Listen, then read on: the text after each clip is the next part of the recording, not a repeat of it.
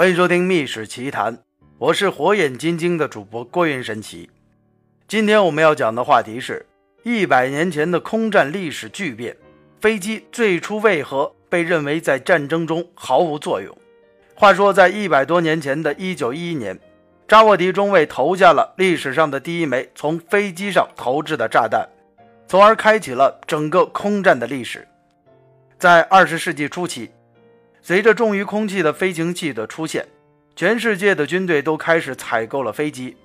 不过，就像19世纪军队所用的热气球一样，这些作为飞行器的飞机也只是作为静态的观测平台之用。在20世纪早期欧洲各国的战争当中，意大利从奥斯曼土耳其帝国手中夺取了北非的一块殖民地，也就是后来的利比亚地区。当年11月，意大利便成立了第一支空军分队。而朱利奥·扎沃迪就是其中的一名飞行员。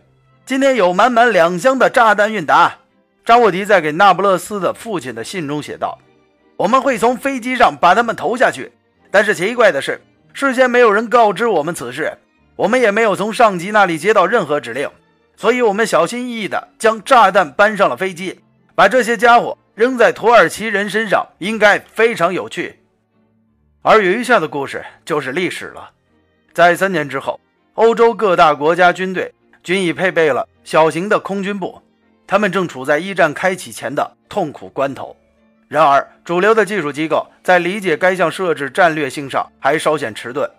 在公元一九一零年十月，《科学美国人》杂志就抨击了将飞机作为战争武器的观点，指出，除了完成侦察任务外，我们认为飞机的实用性相当的有限，因为它的运载能力很小，而且。如果要避开敌方的炮火，就只能在高空操作，而且它朝陆地上的城市、堡垒、敌营或者军队投下的爆炸物的破坏力相当有限，更别提海上的军舰了。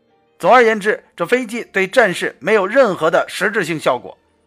而在接下来的一九一四年到一九一八年，在一战战场的上空，扎沃迪那一代的年轻飞行员们即将证明这本权威杂志《美国科学人》杂志的言论。是何等的谬误！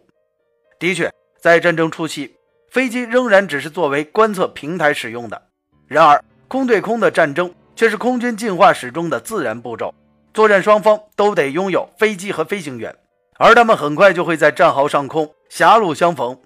起初的对峙的确是比较绅士，或者是很有骑士风范，因为这些空中之勇们彼此之间还是有共通之处的，这是他们在地面上的同胞们。都遥不可及的。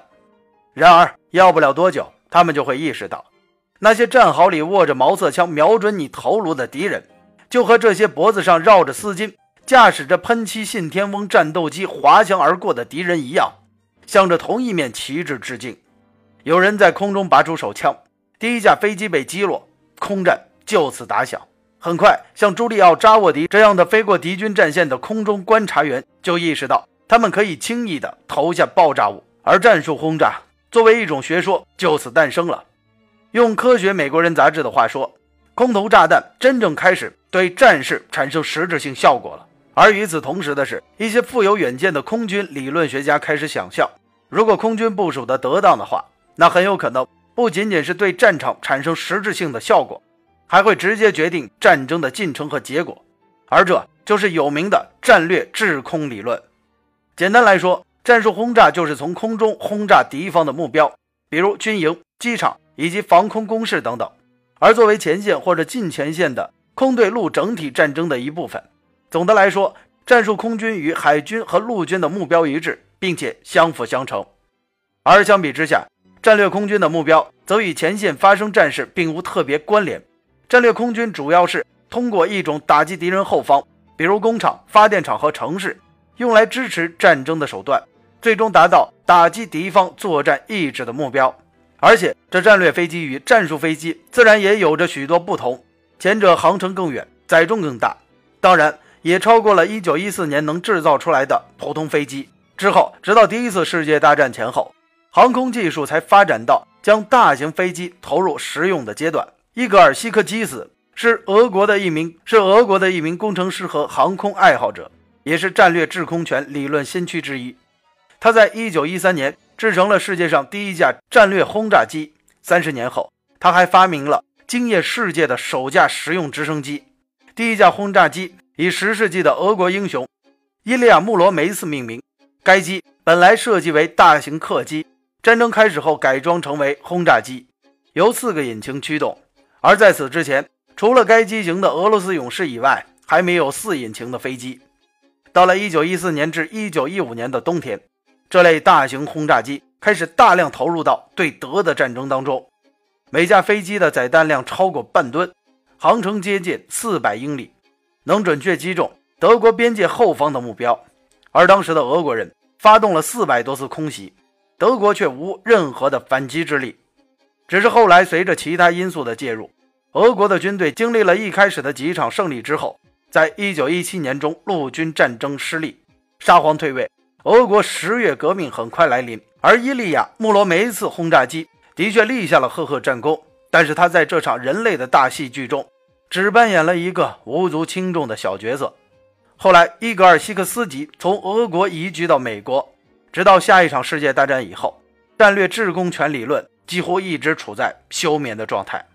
而在世界的西线，很快就开始效仿东线的战略空战。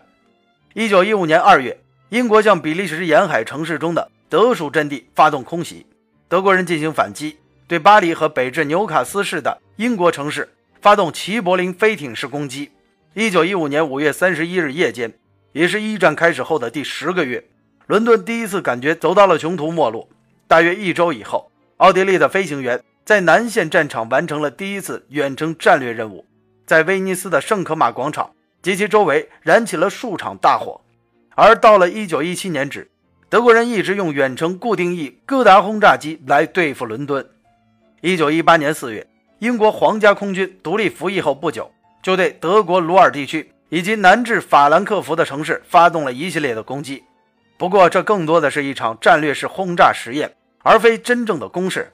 在英国原计划于一九一九年春天对德国展开全面的空中战略，并将柏林列为打击目标。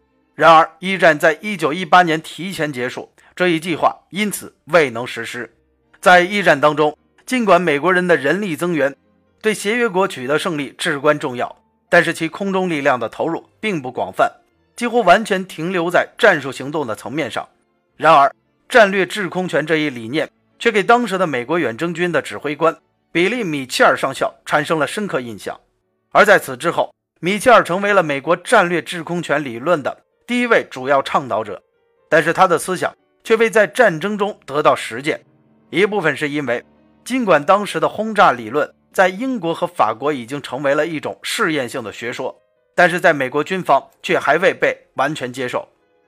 飞机在极短的时间内能移动数百英里，所以即使有敌国发现其正在越过边界入侵，也无法预测到飞机的打击目标是什么。有先见之明的米切尔上校写道：“他描述了未来多年后的一种战争方式，那就是飞机能用枪支。”炸弹和其他武器来打击空中可见的任何目标，城镇、铁轨、隧道全都无处遁形。这不仅仅适用于陆地，在水上更是如此。因为在水面之上，任何目标都无法藏匿，除非他能潜入水下。在一战之后，这米切尔晋升为了陆军准将，他成了支持战略制空权理论的核心人物。米切尔甚至辩称，建造和操作战略机的费用远比战舰更低，而且能让美国军队。更快的加速和便捷的出现在全世界任何需要出现的场合。而在一九二一年，米切尔向国会声称他的轰炸机能击沉海上的任何船舰，这个言论激怒了海军。为了证明他是错的，美国海军同意米切尔在他们于一战结束时俘虏的，而且正在处置的一些德国战舰上试验米切尔的空袭理论。交战的规则由海军大西洋舰队总司令制定。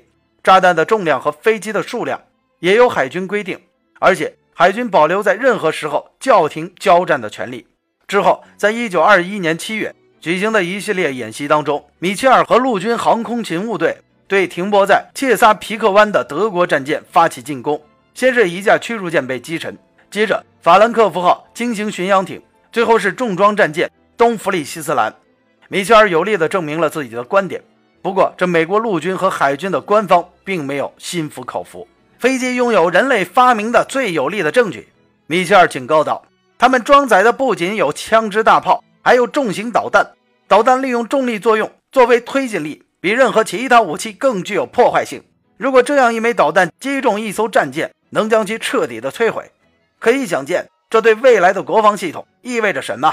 虽说战舰相对来说较难摧毁，可是想象一下，要是击沉其他船只和商船，是多么的轻而易举的事情。”而之后，由于米切尔越来越直言不讳，美国陆军将他从弗吉尼亚的兰利机场调到了德克萨斯州圣安东尼奥附近的凯利机场。等到1925年，海军的谢南多厄河号飞艇坠毁，人员伤亡惨重。米切尔给陆军部和海军部的国防管理扣上了无能和叛国的帽子，而美国陆军在此也彻底受够了米切尔，把他送上了军事法庭。之后，这米切尔遭到指控。降为上校，并且被革职减薪之后，对美国空军史有着巨大推动作用的米切尔于1936年过世。可惜的是，他没看见几年之后，战略空军在二战之中为同盟国取得胜利起到了何种的关键作用。不过，在比利·米切尔死前，未经检验战略制空权的理论已经拥有了一批的支持者，而且他们在世界范围内的主要空军队伍中。已经晋升为有影响力的位置。在英国和美国，大型的四引擎重型轰炸机正在研发之中；而在德国，制空权已经完全被纳入了战争学说理论之中了。好了，今天的《密室奇谈》就先讲到这里。